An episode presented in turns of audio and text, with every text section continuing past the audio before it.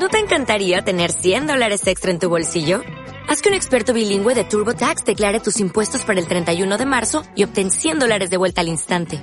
Porque no importa cuáles hayan sido tus logros del año pasado, TurboTax hace que cuenten. Obtén 100 dólares de vuelta y tus impuestos con 100% de precisión. Solo con Intuit TurboTax. Debes declarar para el 31 de marzo. Crédito solo aplicable al costo de la presentación federal con TurboTax Full Service. Oferta sujeta a cambios o cancelación en cualquier momento.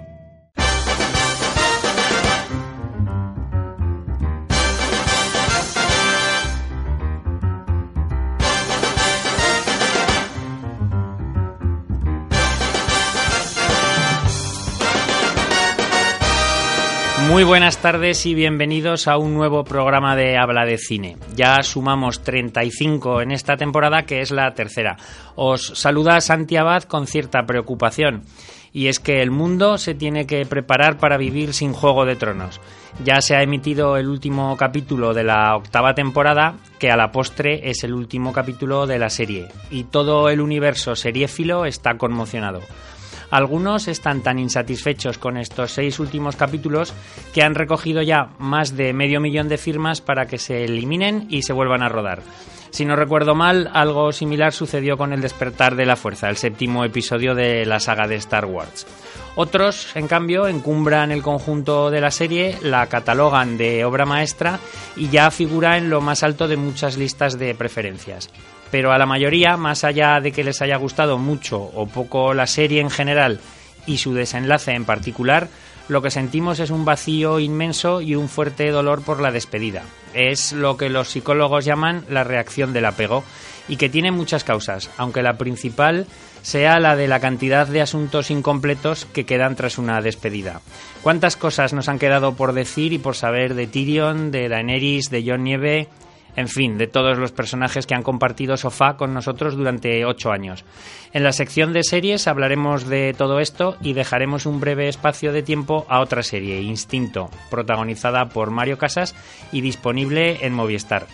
Estrenos, taquilla, festivales, la morgue, como todas las semanas, y clásico. Esta semana nos subiremos al tren del infierno de Konchalovsky, por petición expresa de Adrián, un oyente que nos lo solicitaba a través de los comentarios que podéis colgar en el iVox, cosa que os animo a todos a que hagáis. Dadle al corazón y enviadnos comentarios y peticiones como María Rosa, que echó de menos las ausencias de la semana pasada, aunque piensa que Luis salió airoso. Yo creo que María Rosa tiene enchufado a Luis, ¿no te parece, Alfonso? Clarísimamente. Bienvenido de nuevo tras el vuelo espacial de la semana pasada. Bien, por aquí veo que sigue el estudio en pie, no ha habido ningún incidente, el programa salió adelante, así que estupendo y contento. Hoy tenías el sillón libre, pero la pasada semana te lo Me lo usurparon. Ya, investigaré a ver quién El trono de hierro fue usurpado. Fue usurpado. bueno, vamos con la taquilla, Alfonso, cuando quieras. Bueno, la taquilla de este top 5, decir que, mm, que este fin de semana ha sido el dato más eh, menor de recaudación en lo que llevamos de año. Siempre con las estimaciones que se tienen a, día de hoy, eh, se calcula que más o menos entre los 25 primeros estrenos pues eh, se rondarán los 5 millones de euros. Sabéis que otras veces pues eh, ya solamente con el top 5 pues se ha alcanzado los 6 o incluso los 7 millones y, y, en esta ocasión, como digo, entre los 25 primeros estrenos nos quedamos en 5 millones. Um, ha influido pues que los dos estrenos más notables de esta semana eh, pues no ha, han pinchado en taquilla, como son Hellboy y Casi Imposible han obtenido malos datos en taquilla y eso ha influenciado directamente en que haya sido una semana, un fin de semana con, con malos datos. Uh -huh. ¿Quién ocupa este top 5? Bueno, pues eh, a Detective Pikachu, eh, Hellboy no ha logrado desbancarlo y ha logrado obtener ese número uno de nuevo que ha cogido 1,1 millones de euros en taquilla, ha recaudado y la bajada será aproximadamente de un 40%. Mm, eh, sumando ya los datos de una semana y otra, pues se estima un acumulado de unos 3,7 millones de euros para, para esta adaptación del famoso videojuego de Nintendo. Eh, veremos a ver cómo reacciona con la incorporación a la taquilla de Aladdin este próximo fin de semana y que puede hacerle bastante pupita. Pero bueno, eso ya lo hablaremos la semana que viene. En el número 2, pues seguimos encontrando a Vengadores Endgame. Eh, bueno, ha tenido una bajada pequeña de un, en torno a un 40% y ha logrado recaudar eh, 0,9 millones de euros más aquí en, España, lo que haría que acumulara 27 millones de euros. En cuanto a ese, esa pregunta que, que nos decíamos si iba a alcanzar a, a, Avatar, por decir que a día de hoy es, tiene 1.519 millones de dólares recaudados. Mm, ya hablamos de que esos 300 millones de dólares que había de diferencia la semana pasada no iban a ser fáciles de lograr y bueno, pues la prueba es que siguen a 200 y algo, ¿vale? Entonces, bueno, veremos a ver con el paso de las semanas, pero ya yo creo que lo, yo creo que lo va a tener más complicado. Habrá, habrá fotofinis. Habrá fotofinis, probablemente. Eh, como digo, en, en, España acumula ya 27 millones de euros y la colocaría con el, eh, como la decimoquinta película más taquillera de todos los tiempos en España. En el número 3 aparece el estreno de Hellboy, que, que ya digo que han sido unos datos muy malos. Eh, ha sido medio millón de euros lo que, lo que ha cogido, rascado en taquilla. Unos datos que son bastante menores de lo que previsiblemente se podía esperar de una franquicia de este nivel. Seguramente el tema que luego hablaremos de, de la decisión de la distribuidora en, en poner una versión más light, pues, pues a lo mejor no le ha salido del todo bien pero como digo, luego, luego lo comentamos. En el número 4 tenemos a la película española Lo dejo cuando quiera, que obtiene otros 400.000 euros, bajando un 30% y llegando a un acumulado casi de los 10 millones, es decir, 9,7 y fácilmente superar a los 10 millones, es decir, pues como decimos cada semana, enhorabuena, ¿no? Y en el número 5 encontramos a Timadoras Compulsivas, eh, que ha superado a casi imposible y que obtiene 400.000 euros. Es decir, casi imposible, no aparece ni siquiera en el top 5. Y en 15 días la semana del cine. Eso es, eh, a primeros del mes que viene, no sé si es 2, 3 y 4 o por ahí, eh, bueno, pues eso siempre ayuda evidentemente a que la gente acuda a las salas y, se recauden unas buenas cifras. Ya lo analizaremos con detalle. Gracias, Alfonso. ¿Qué tal, Luis? Buenas tardes. Nuestro viajero Will Phineas Fogg ha estado esta semana en Cannes. Sí, sí, he estado eh, viendo un poquito las películas que se estaban exhibiendo, eh, ya la semana que viene tendremos los, los, premios. Por ahora, pues como era esperado, la película de Pedro Almodóvar ha tenido unas críticas estupendas, algunas de ellas de cinco estrellas y muy buenas valoraciones de periódicos o de revistas como Le Monde, Cahiers de Cinema o Le Parisien, ¿no? Ya veremos, que al final la mejor nunca no suele ser la que gane, pero, pero bueno, aún, queda, aún quedan muchos días. De lo que se ha visto así eh, pues destacado en la, gala de inauguración, eh, corrió a cargo de Jim Jarmusch con Los muertos no mueren, una crónica satírica de un apocalipsis zombie que es una parábola política sobre los males del mundo actual. Que nadie se piense que está viendo una película convencional de zombies, una película de Jim Jarmusch, o sea, pues eh, ritmo moroso, tiempos muertos. de vampiros hace poco y que con Tilda Swinton. eso es que tampoco era nada convencional para el mundo en el que se desarrollaba lo que pasa es que está por lo que se ve sí que es divertida ¿eh? o sea que sí porque es muy divertida no era no en general, Jim Jarmus no me parece que, sea un tío para irte de copas con él a pasártelo bien. Hombre, Patterson era simpática, no, no era un drama al, al 100%, ¿no? Pues yo no me reí, ¿eh? Pero sonreíste. bueno, también Ken Loach, que tampoco las... Bueno, sí que suelen meter algo de diversión, pero en realidad son, son dramones. Junto a Por la Verti presenta Sorry We Missed You, eh, que pone un poco el foco en las, las difíciles condiciones de trabajo de los llamados falsos autónomos que, que eh, de esas personas que obtienen el autoempleo una, una especie de nueva forma de esclavitud. Eh, el, el, esperado estreno de Rocketman, el biopic de Elton John, que eh, ha sido muy bien valorado, la veremos la semana que viene y parece ser que es un show musical en la línea de los montajes de Broadway o del West End. Em, en la quincena de realizadores se ha visto también El Faro, The Lighthouse, del director de La Bruja, de Robert Eggers, que tiene un auténtico tour de, de, de actuación de sus dos protagonistas, Robert Pattinson y William Dafoe creo que nuestro compañero José Antonio Alarcón ya estaba veando y, esperando verla en Siches y que de nuevo pues confirma el, el, talento de Robert Pattinson como actor, a ver si algún día le tomamos en serio eh, todo el mundo, ya veremos.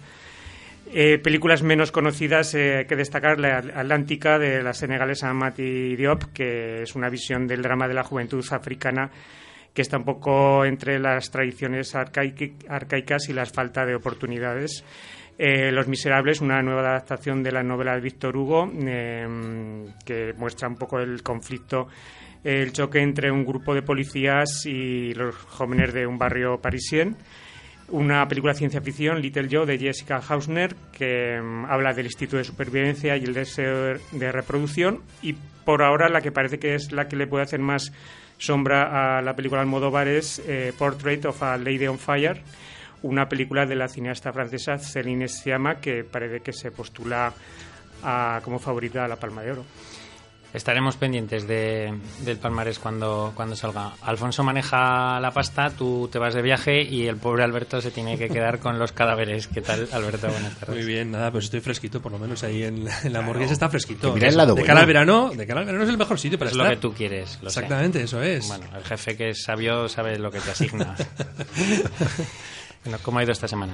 Bueno, pues eh, ha ido flojito, no hemos tenido mucho, mucho visitante, pero bueno, vamos a, comentarlo si quieres. Empezamos con dos actores, eh, dos comediantes o dos cómicos eh, prácticamente desconocidos en nuestro país, pero que en Estados Unidos tenían su, su importancia. Uno de ellos, eh, Tim Conway, perdón, nos ha dejado con 85 años. Ese, sí que es un rostro que si lo ves te suena, ¿vale? Es un actor cómico de la televisión que ha ganado 5 Emmys, además, nada más y nada menos. Muy habitual del show de Carol Burnett, pero que también salía en alguna película, yo recuerdo en, Speed 2, hacía por ahí un breve papel, o en esas producciones de la Disney de los años 70 como un candidato muy peludo.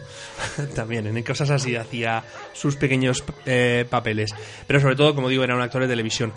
Eh, otro señor que ha fallecido con 92 años y que este tampoco se prodigaba mucho en la televisión, más bien en el cine y tampoco en exceso, es eh, Shami Shore.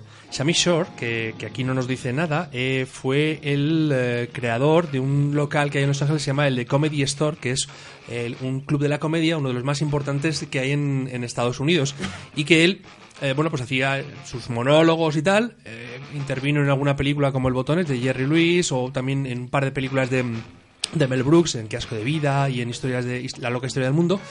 Y eh, además, como digo, era comediante, hacía sus monólogos y durante los años finales de los 60 y principios de los 70, gente como Elvis Presley, Barbara Streisand o Tony Bennett solían llevarle para que los conciertos los abriera él pues con unas cuantas chanzas y bromas y risas. ¿no? Era un señor eh, que, como digo, en Estados Unidos tenía mucho, mucho predicamento. Luego un, escritor, un escritor que nos ha dejado con 103 años, eh, Herman Book, que no sé si lo recordaréis, que este señor en 1951 ganó el premio Pulitzer por una novela que se llamaba El motín del Kane, que luego fue obra de teatro y luego finalmente fue película dirigida por Edward Dimitri con Humphrey Bogart en el papel principal. Aparte de esto, por supuesto, eh, Herman Book también escribió eh, algún guion, por supuesto, para el cine y también el libro en el que se basó aquella serie de los años 80, mítica, Vientos de Guerra, con, Robert Mitchum. Sí, sí, Vosotros os acordáis. Alfonso veo que no. no, no. Aquí hay un salto generacional evidente. Y finalmente, yo creo que la, la gran desaparición, eh, que sobre todo nos afecta pues, a nosotros eh, como españoles, es eh, Analia Gade, la, esta actriz que había nacido en Argentina, que, nos ha dejado con 87 años, eh, que era una presencia muy habitual en el cine, sobre todo de finales de los años 50 y principios de los 60, luego ya pues, se espació un poco sus intervenciones, que es conocida también, muy conocida por haber sido pareja sentimental y profesional de Fernando Ferran Gómez, quien la dirigió en películas como La vida por delante, La vida alrededor, eh, bueno, una serie de comedias románticas de, aquella, de aquellos años y que luego, pues más adelante, hacia los 70, años 70, ya se dedicó un poco más al, teatro. Una, una actriz pues muy conocida por su rostro físico, por su belleza, pero bueno, que también tenía su, su, sus papeles en los que podía destacar. Y si quieres como algo que no tenga nada que ver con el cine y como alguien lo ha mencionado esta mañana en nuestro grupo de WhatsApp, eh, el fallecimiento de Nicky Lauda, que bueno, no directamente eh, no era un actor, pero sí que hace unos años recuerdo una película, una magnífica película de Ron Howard, que era Rush, que contaba la enemistad de Nicky Lauda con el eh, piloto británico James Hunt y que estaba bastante, bastante bien. Yo creo que el papel de, de Nicky Lauda lo hacía Daniel Brühl, ¿no? Me parece que era él, ¿no? Sí, el que hacía, ¿no? Y también este arquitecto que ha, famoso que ha, que ha fallecido, eh, Pei y M. Pei, que, dicen que, bueno, dicen no, que realmente él diseñó la pirámide del Louvre. Eh, también en Los Ángeles tiene un edificio muy característico que es resulta que es el, la sede oficial de la CAA. Y me dirás tú, ¿qué es la CAA? Pues la Creative Artists Agency, la agencia más importante de representantes que hay en, en Los Ángeles. O sea que, bueno, pues. Muy bien, pues cerramos la morgue por esta semana y nos vamos ya con, con los estrenos, Luis. eh, hablaba Alfonso al analizar la taquilla de Hellboy. Atrás ha quedado Guillermo del Toro y Romperman. Y no sé si con buen criterio. Yo personalmente creo que no, porque es, como se suele decir ahora, ¿quién ha pedido un reboot de Hellboy?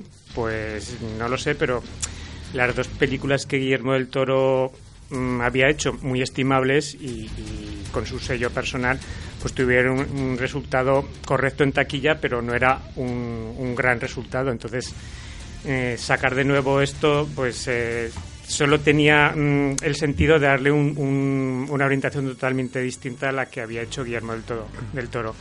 El encargado de, volver a llevarlo a la pantalla ha sido eh, Neil Marshall, eh, un director de películas serie B, una de, las grandes películas de terror eh, de los últimos años de Descent es obra de él y también se ha curtido sobre todo en televisión rodando capítulos de diversas series, por ejemplo, Juego de Tronos.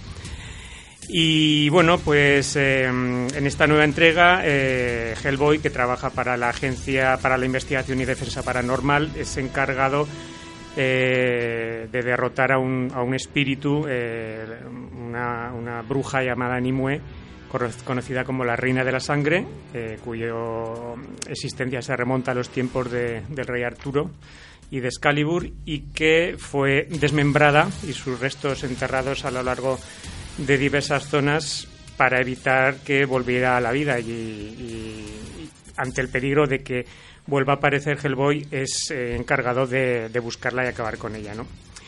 Bueno, es un principio la historia es prometedora, conociendo un poco al director, eh, empieza con, con peleas, eh, mucha acción, con giros de guion incluso que nos desvelan datos sobre el origen, infancia educación de, este demonio, de Hellboy.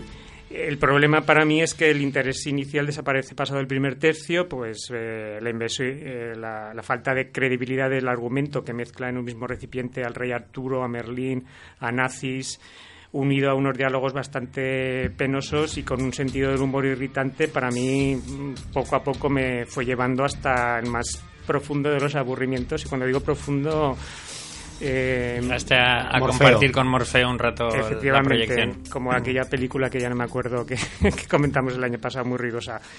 Em, no obstante, hay momentos, la verdad es que están, que tiene destellos de talento este director que están muy bien. Pues, por ejemplo, hay una lucha de Hellboy contra tres gigantes rodada en una especie de plano secuencia que es muy divertida, espectacular, o, la visión esa de Londres invadido por, por demonios, o, incluso la parte final donde hay una pelea también en plano secuencia, pues son momentos bastante brillantes, pero yo creo que son cosas aislados, aisladas. Eh, para sustituir a Rumpelman se ha echado mano de, eh, mano de David Harbour, que conocemos como el sheriff de Stranger Things, y, a pesar de pues el esfuerzo físico e interpretativo de este actor yo creo que se ve un poco absorbido por un personaje al que se le da un tono excesivamente humorístico con frases y expresiones eh, más dirigidas a un público adolescente que, que uno más adulto no eh, a mí me, irritaba bastante.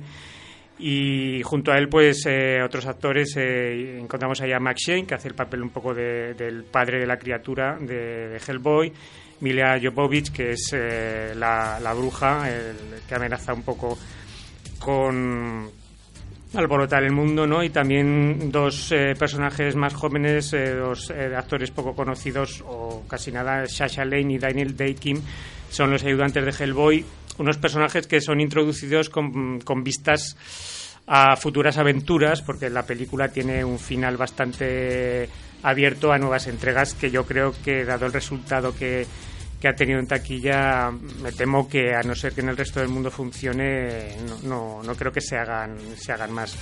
Así que bueno, eh, a mí en conjunto me parece una película que, bueno, si, si la ves como un producto de serie Z, te puede divertir, pero a mí progresivamente me, me fue desinteresando. Alfonso, entiendo por lo que ha dicho Luis que quieren acercar al personaje a Deadpool. Bueno, eso es lo que a lo mejor eh, pretendían. Pretendían, o al menos la versión no censurada eh, en los Estados Unidos quizás pudiera tener algo más. En cualquier caso, no en cuanto al lenguaje. El lenguaje no es tan. Eh, yo, la, vi con mi hijo y el lenguaje era bastante light. Deadpool no solo es eh, la imagen del personaje y lo que hace, sino también su lenguaje, ¿no? Y, y aquí Hellboy, bueno, pues hay que entender que al fin y al cabo pues es un demonio o un híbrido de demonio, digamos, eh, y, y tiene una serie de, de motivaciones que muchas veces ni él sabe, ¿no? Pero eh, eso puede afectar o debería haber afectado a lo mejor en- también en su forma de, ser, en su forma de hablar. Aquí lo han eh, dejado todo muy light y, y yo creo que además ha habido un boicot, eh, se ha llamado un boicot por las redes sociales, de, que bueno, pues que mm, era un personaje para haberle dotado de, mucho más sangre, ¿no? De, de que de más casquería, como se suele decir en este tipo de películas más gores y que como la distribuidora ha optado por esa versión más ligera para llegar a más público, parece que le ha, le ha salido el tiro por la culata, ¿no? Eh, la clasificación R que, que tiene en Estados Unidos, pues aquí se ha quedado en, en 16 años. Pero 16 años incluso que, bueno, porque hay algunas sí que abren alguna cabeza, algún hachazo que dan, pero como lo, lo hablábamos, Luis lo ponía en un grupo como, como a quien ataca son monstruos, otros o gigantes, pues bueno, como que da un poquito de más igual, ¿no? No, no te afecta tanto como si fuera un- una persona un humano, ¿no? Eh, a mí, por ejemplo, el diseño del personaje de Hellboy me gusta, que está un poco más cuidado, no se ve tanto al actor que hay detrás, porque Ron Perlman, si recordáis, realmente veías la cara de Ron Perlman con dos, eh, los dos cuernos cortados y, y pintado de rojo. Aquí me cuesta más reconocer a David Harbour, porque hay un poquito más de maquillaje, incluso tiene un poco de trabajo de CGI. Decir que tiene un par de escenas post-créditos, una al inicio de los títulos de crédito y otra según ha terminado todo que como decías podría dar pie a una continuación, pero que los datos en taquilla, como están siendo bastante malos, pues lo dejan todo en duda. La primera de Hellboy recaudó en Estados Unidos 60 millones de dólares y 100 en todo el mundo. La segunda parte recaudó incluso más. Esta tengo serias dudas de que vaya a llegar a esas cifras y por lo tanto eh, David Harbour me parece que está bien en el papel. Eh, Jovovich, hombre, pues eh, le van este tipo de personajes así donde hace de fantasía que suele hacer de donde hay mucho mm, CGI alrededor suyo y, y- y la moza a mí me parece que hace un, un buen trabajo Eh, curiosidad es decir que aparece la canción malamente de Rosalía Ah, sí. en un momento que están en un bar la banda sonora es eh, por contra mucho más heavy, eh, pues Monty Crew, eh, Alice Cooper eh, aparecen por ahí en, en esa banda sonora.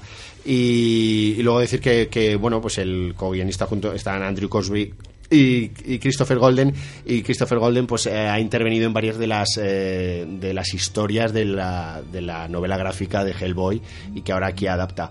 Eh, yo creo que por lo que he escuchado y por algo que he leído pues eh, han hecho una especie de popurrí en todo lo que es la historia y han mezclado demasiadas eh, diferentes historias han picado quizás demasiado para aglutinarlo todo en uno y a mí hizo, eso me hizo que, que no me enterara muy bien o no, no terminara de entrar en esa historia. Era como demasiado alborotada demasiada acción y por acción eh, sin tener en todo momento un claro sentido y hacia dónde va la historia y mm, a mí no me dejó del todo insatisfecho. Yo la vi con mi hijo, mi hijo eh, le, pareció bastante divertida y yo, pues un poco porque te adaptas también a esa sensación de, de disfrute, pues no, no salí del todo decepcionado, pero yo me quedaría con las originales de del toro, desde luego.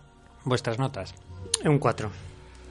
Y perdóname, Daniel Daikin es famoso Sí. por su aparición en la serie de Perdido. de Perdidos, Perdidos. eh, Mm. que era uno de los personajes protagonistas. Y Shane Lane, por ejemplo, en American Honey eh, tiene un papel importante, o, o en la de, de Miss Education, Cameron Post, que ya la he mencionado tres o cuatro veces en, en este programa y, y tenía un papel. La nota, un cinco y medio. Un 4 de Luis y un cinco y medio de Alfonso. Eh, Alfonso, seguimos contigo. Lejos de Praga es una película checa que nos hace viajar en el tiempo hasta la Segunda Guerra Mundial una vez más.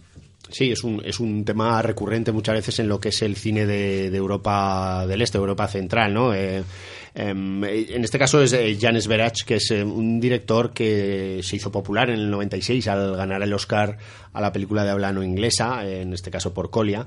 Eh, una película mm, que, que, bueno, pues aparecía, aparecía un niño por allí y en esta ocasión pues vuelve a mostrarnos una historia donde el protagonista, incluso los ojos eh, de la trama, eh, donde se ubica el, centro de la historia es, es un niño, como digo, en, como bien decías, en, en los estertores un poco de la Segunda Guerra Mundial, en, en Praga, donde, bueno, pues eh, viene de una familia que no es colaboracionista, no tiene, no, no apoya a la invasión nazi de, de la República Checa y eh, pues por unos ciertos motivos tienen que abandonar la capital e irse a, a, una pequeña población, a un pequeño pueblo donde, bueno, pues lógicamente el chaval tiene que adaptarse de la vida en una gran urbe eh, a una vida rural donde, bueno, pues eh, los niños que por allí aparecen van, van descalzos, ¿no? De hecho, el título original de la película es Descalzo, que no tiene nada que ver con este Lejos de Praga. Ya hablamos muchas veces ¿verdad? de esas, de esas traducciones que hacen o esos títulos que modifican con tal de ser más, más a lo mejor atractivos al público. En este caso, como digo, el título original eh, que voy a pronunciar porque sé que lo estáis deseando es Voz. ¿eh? El checo es bueno, es ¿eh? bueno. Entonces, suena ruso, pero bueno.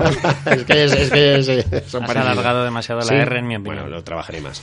Eh, en cualquier caso, la película a mí me parece un encanto de película. Eh, una película que goza de, de, una serie de aventuras a través de, como digo, de la visión de este niño.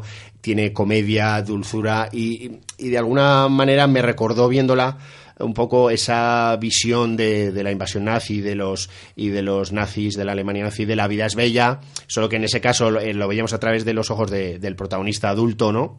Y, pero veíamos como, como eh, disfrazaba toda esa realidad para que el niño no se viera afectado. Aquí directamente lo vemos a través de un niño y, y es el director el que le ha dotado de un tono mucho más jovial a todo ello, ¿no? A la relación con esos amigos, a cómo ellos pues eh, hacen de soldados por la calle o cómo eh, tienen un, una guarida donde pues hacen el típico club de, amigos, ¿no? Eh, el caso es que mm, la verdad es que me parece una película, como digo, que os recomendaría ver. Eh, con una fotografía muy interesante y sobre todo donde la, la amistad, la familia tienen un, un punto muy interesante. A mí me ha gustado y le doy un 7.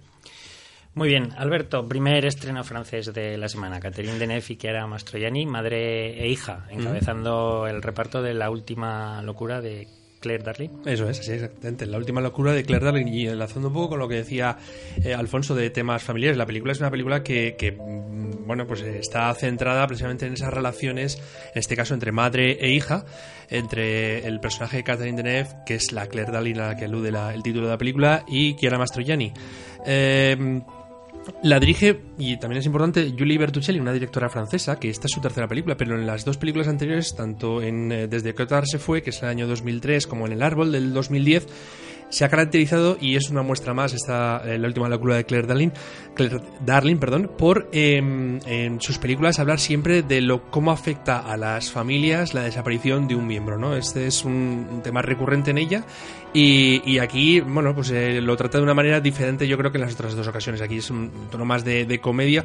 Una comedia eh, que a veces raya un poco lo, lo, absurdo. Yo no sé si incluso a mí a lo mejor es irme un poco de, la olla, pero me había parecido que el final es de puro realismo mágico, como si estuviera escribiendo el guion García Márquez un Cortázar.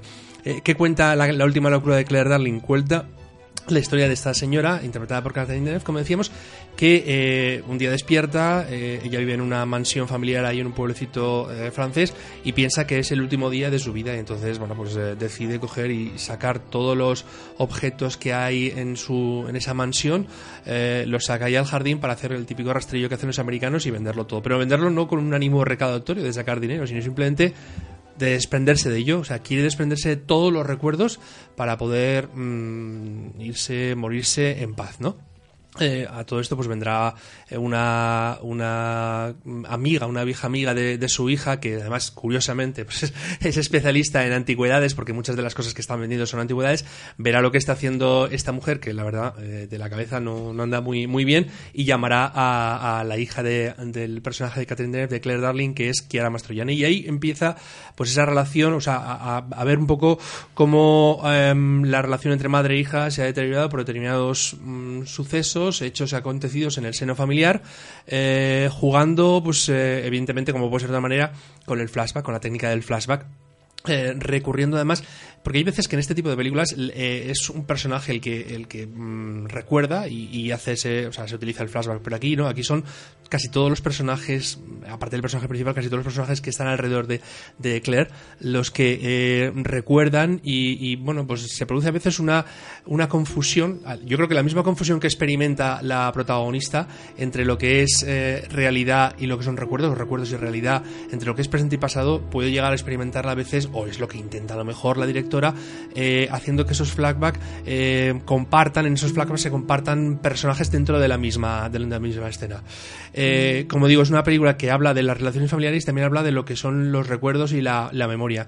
Porque eh, Claire Darling, el personaje de Catherine Deneuve, está en ese punto de la vida en la que, mm, bueno, pues eh, la- tu cerebro empieza o ha empezado ya a, bajar el pistón del funcionamiento y, hay una, una nebulosa gris en torno a lo que es la realidad y lo que es los recuerdos, la memoria que, estaba viviendo.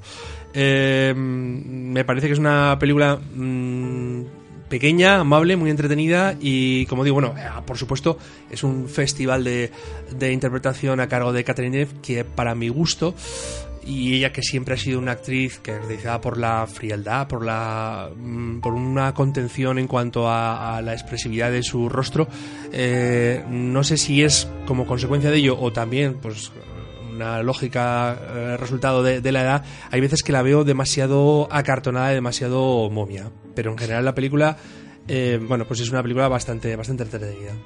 Luis, dicho desde el cariño, ¿no? Lo de momia. Totalmente. Hombre, ya sabes, escúchame, un momento, yo estoy deseando. Bueno, perdón, no, no, no, no lo voy a decir, pero ya sabes que el- el- las momias y otras pues, son muy, para cercanas a ti, Muy muy cercanas a mí. Very close to me. A, a mí esta la casa me recordaba la de Julita Salmerón. ¿Os acordáis de, Sí. de aquel documental de, de Gustavo Salmerón? Em, me da la sensación de que no solo el personaje de Catherine Deneuve son personajes que como que quieren romper con el pasado, ¿no? El personaje de Catherine Deneuve ya al final de su vida decide venderlo todo o darlo prácticamente porque es como que quiere quiere cortar con, con cosas del pasado que le atormentan ¿no? y, su hija pues también lo hizo en su día pero pues, como se suele hacer largándose de, de la casa materna ¿no?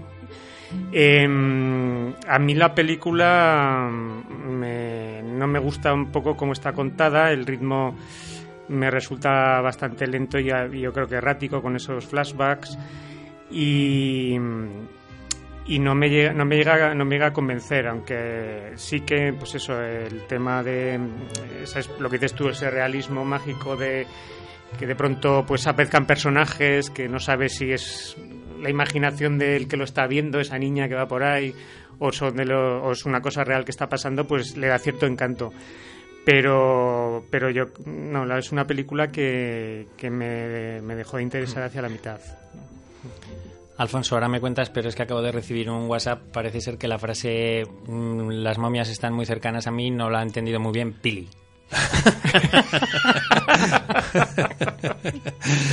Tendrás que explicarlo en Te casa. cuando acogeremos esta noche en cualquiera de nuestras casas. Vale, vale, le puedo decir lo mismo que le decía, lo que, aquella frase que decía Agatha Christie, dice, cásate con un arqueólogo, cuanto más vieja te hagas, más te querrá. Bueno, Agatha eh, Christie se casó con un arqueólogo, ¿eh? eh, me preguntabas que me, eh, me parecía a mí, a mí me, me resultó aburrida. Eh, comentabas que te había, Alberto, que te había gustado, que te había entretenido. A mí me coincido con Luis en, en lo errático de, de esa narración. De, mm, se me hizo muchas veces, eh, y probablemente sea algo buscado por, por Bertuccelli, ¿no? El hecho de confundirte, ¿no? Eso es. Pero, pero a mí me confundió hasta el punto de dejar de interesarme en cierta manera la película, ¿no? Y claro, eh, creo que eso es un error. Me parece muy bien que quieras hacerlo de una forma, pero siempre bajo la mirada atenta de un, de un espectador que es el que está viendo esa película, ¿no? A mí ya digo, mm, pasada mitad de película me dejaba interesar el, cuál era la relación o qué sucedía. Es una película muy de mujeres, donde las mujeres son las protagonistas, los hombres apenas tienen trascendencia. Y, y el hecho de ese mercadillo, pues tiene sentido porque la, la autora es Linda Rutledge, que es americana, y la novela está mm, está escrita y se desarrolla en Texas y allí pues los americanos tienen esa costumbre, ¿no? Aquí a lo mejor al verla adaptada a Francia, esa pequeña población, pues, pues bueno, no sé ahí en ese, si, si tienen esa costumbre no, no lo creo, pero bueno, en cualquier caso, y, y yo creo que lo mejor es Catherine Deneuve, pues disfrutar de ella, de, de ciertos otros momentos que a lo mejor eh, está un poco, como bien dices, en esa esfera de ella, de un poco anciana, ¿no? Pero, pero bueno, a mí me defraudó la película, me esperaba más. La puntuáis. Un seis y medio. Mm, cuatro y medio Yo le voy a dar un 4.95. No me provoques, Alfonso, que hoy estoy en plan graciosito y, mi- y- y mirad mis dedos para lo que os voy a decir ahora. Un hombre fiel es el segundo estreno francés de esta semana que es el tercer largometraje del director Luis Garrel tras Los dos amigos y Un pequeño sastre. Mm. Lástima que no la hayan podido ver los oyentes porque has, ha estado sembrado y trabajado esta presentación. bueno, la película de Luis Garrel, un, un hombre fiel, como os comentaba, eh, utiliza los triángulos amorosos como excusa. Empieza con un con una, una pareja en la que ella eh, le anuncia ah, que está enamorado de su mejor amigo, está enamorada y embarazada de su mejor amigo y que por lo tanto lo deja y se marcha con él. Eh, enseguida fallece y, se recupera esa relación unos años después, pero interviene por el medio también la hermana del fallecido, con lo cual son dos triángulos eh, colocados en el tiempo a lo largo de la película. Y utiliza estos triángulos amorosos, como os decía, como una excusa para hablar de, del amor y de las relaciones con cierto humor y con ciertas dosis de sarcasmo, pero también del abandono y de los desencuentros desde una perspectiva un poco más del dolor. Eh, a mí me parece un guion muy bien trabajado, tanto en la planificación de las escenas y el desarrollo del argumento, como en los diálogos que, mantienen los, protagonistas. De hecho, es un trabajo que fue premiado en San Sebastián y que como además dura solo 75 minutos no da, no da lugar a ningún tiempo muerto ni a, ni a que te sobre prácticamente nada del metraje. Eh, un hombre fiel recuerda al cine de Truffaut, en especial a mí mucho domicilio conyugal. Quizá con un tono más marcado de comedia eh, eh, en, este, en este caso, en la película que nos ocupa. Y yo no conozco el cine de Philip Garrel, que es el padre del director, pero estoy convencido de que también le ha tenido que influir de, de una manera muy significativa. Luis Garrel se reserva uno de los lados del triángulo que completan Leticia Casta y Lily Rose Melody Deep, nominada a Mejor Actriz Revelación por este papel en los últimos premios César, que es a la sazón hija de Johnny Depp y de Vanessa Paradis, con la que guarda mucho Es verdad, parecido es físico. verdad. Mucho, sí. Bueno, en, en definitiva, un cine muy personal, pero yo creo que muy recomendable que no, no se te va a hacer pesado en absoluto. Alfonso. Eh, yo, a pesar de su corta duración, se me hizo larga, fíjate, no, no, no, no entré un poco en esta historia. Eh, Leticia Casta decir que es la esposa de, de Luis Garrel. Y, no sé, a mí es que me- este personaje de- del, del Pelele, ¿no? Que, que, bueno, pues no deja de atender un poco las peticiones de, de uno y otro lado del, del campo de tenis que a ti te gusta jugar, pues eh, no sé, me parecía un poco forzado todo ello. No, no discuto en que todo el guion está bien engarzado y, y todo lo que sucede tiene una explicación y te lo van contando y incluso hay sorpresas a lo largo de la película y eso está bien pero no terminé de, de entrar en esta propuesta francesa y es un estilo de película que me podría haber gustado y por ello pues la dejaré en medias tintas. Alberto. A mí sí, a mí sí que me gustó. Yo estoy, no sé si estoy este fin de semana muy afrancesado, pero la verdad es que sí que sí que entré en la, la película y sobre todo, eh, pues lo que dices tú en ese guion, que a mi gusto me parece que está muy muy bien hecho, muy bien escrito y, y con una descripción de personajes mm, pues muy completa y que eh, incluso a nivel de dirección me fascinan sobre todo cómo abre y cómo cierra la película. Si os acordáis, un plano inicial creo que es el skyline de París con la Torre Eiffel y cómo va descendiendo al final y se mete en un cuarto que es el de cuando empieza la, la historia de ellos y al final desde el cementerio eh, como también va abriendo el plano hasta ver otra vez el, paisaje de París. A mí me parece que es una película además que retrata París de una manera, bueno, pues no es el París conocido, pero sí que mm, lo hace de una manera muy con, con mucho efecto y que recuerda muchísimo evidentemente a la Nouvelle Vague, especialmente a, a Truffaut, lo cual también me llama mucho la atención, pues eh, teniendo en cuenta eh, eh, uno de los nombres del guionista, Jean-Claude Carrier, que no, no, no lo asociarías precisamente con los postulados de la Nouvelle Vague, pero bueno, no sé si luego eh, el propio Luis Garrel ha, ha metido más de su cosecha para hacer precisamente acercarlo a, a, a Truffaut, ¿no? Y a ese Antoine Duanel que decías tú de domicilio conyugal, por ejemplo. Luis. A mí me parece una delicia de película. Yo mm, creo que es una de, las dos películas o de esta semana para mí. Eh, me parece una película en la que no dejan de pasar cosas, con una historia muy bien ideada. Eh, yo creo que es, pues habla de, pues, de cosas como los deseos insa- insatisfechos y también los satisfechos, lo de también lo de ansiar lo que no se tiene y sentirse defraudado cuando se tiene, ¿no? También es de lo, de lo que se habla. Hay varios personajes que, que están intentando conseguir algo y cuando lo tienen dicen sen- sentirse frustrado, incluso el personaje del niño que, que aparece en la película, que quizás es el personaje más, más manipulador de todos, ¿no? Porque eh, maneja un poco los hilos de, de, de los adultos que, que, le rodean, ¿no? Tiene, tiene ese talento. Eh, me sorprende un poco el, el, la nota, de, la característica de que los personajes sean seres tan civilizados sobre todo cuando te están diciendo ya no Lo que te quiero. dicen, sí. Ya, ya- ya nos hemos encontrado con esta situación Sí. en, en varias películas de cine francés Es en las verdad. últimas semanas. Sí, sí, además eh, yo lo pensaba que lo hemos comentado, pasa que ha habido tantas Muy abiertos de mente en Francia. ¿no? Efectivamente, sí, sí. Eh, Creo que la infidelidad debe estar al orden del día, o sea, con lo cual han, han decidido adoptar una postura. A mí, a mí lo que pasa, y perdona. Luis, eh, en, en la historia hay un momento en el cual eh, Leticia Casta le hace eh, avanzada ya la película una explicación del motivo, de un motivo clave en la película. Y me parece tan banal, tan vacío eh, la resolución que se elige, ¿no? Que, que dices, bueno, ya. ¿sabes? Hombre, es lo que. me pareció muy ridículo. Es verdad que, ridículo. que a mí me sorprende que, Y hubiera preferido otra cosa. que el personaje, el protagonista, se deje llevar de esa manera, ¿no? Por, por las mujeres, porque me dicen, vete allí y te vas. Pero, pero bueno, en conjunto, al final lo que se trata, la resolución de la película, yo creo que es lo que, de lo que se trata es ser feliz. Y si tú estás feliz, pues yo estoy feliz, ¿no? A mí me, me gustó, me gustó mucho. A mí quizá me gustó tanto porque me identifiqué mucho con el protagonista. Pelele- un pelele. Bueno, yo le doy un siete y medio. Otro siete y medio. Eh, yo también. Eh, por cierto, Lugarrel, que es uno del triángulo amoroso de soñadores de Bertolucci. Ajá. Sí. Y el Jean-Luc Godard. También. Es un tío de Sí, triángulos. sí, sí, sí, en la película de... Sí, la, de. La, el- ¿Cómo era? en- Hoy sí. La reduct- eh, Sí. Eso es en francés, No- no pero en español era... Mientras pensáis, os voy a hacer pensar en otra. Ha- Había una película española que hacía, en la que hacía Alberto San Juan de taxista, que era una comedia. No sé si os acordáis que era además Qué un bueno. taxista.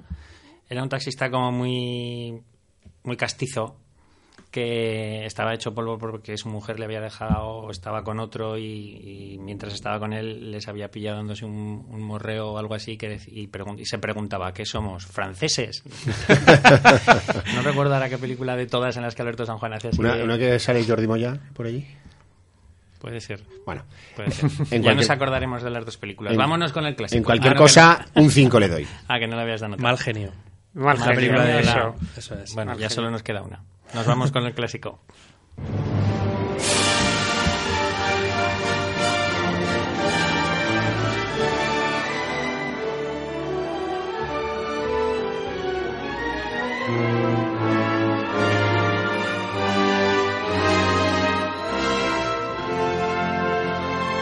Nos trasladamos hasta 1985 para hablar del Tren del Infierno, película que, como dijo Luis cuando recibimos la petición de Adrián, era la mejor de la Canon, la productora de los israelíes Golan y Globus, la mejor, por no decir la única buena. Creo que fueron tus, que fueron tus palabras, después de muchos intentos fallidos por parte de esta, de esta productora.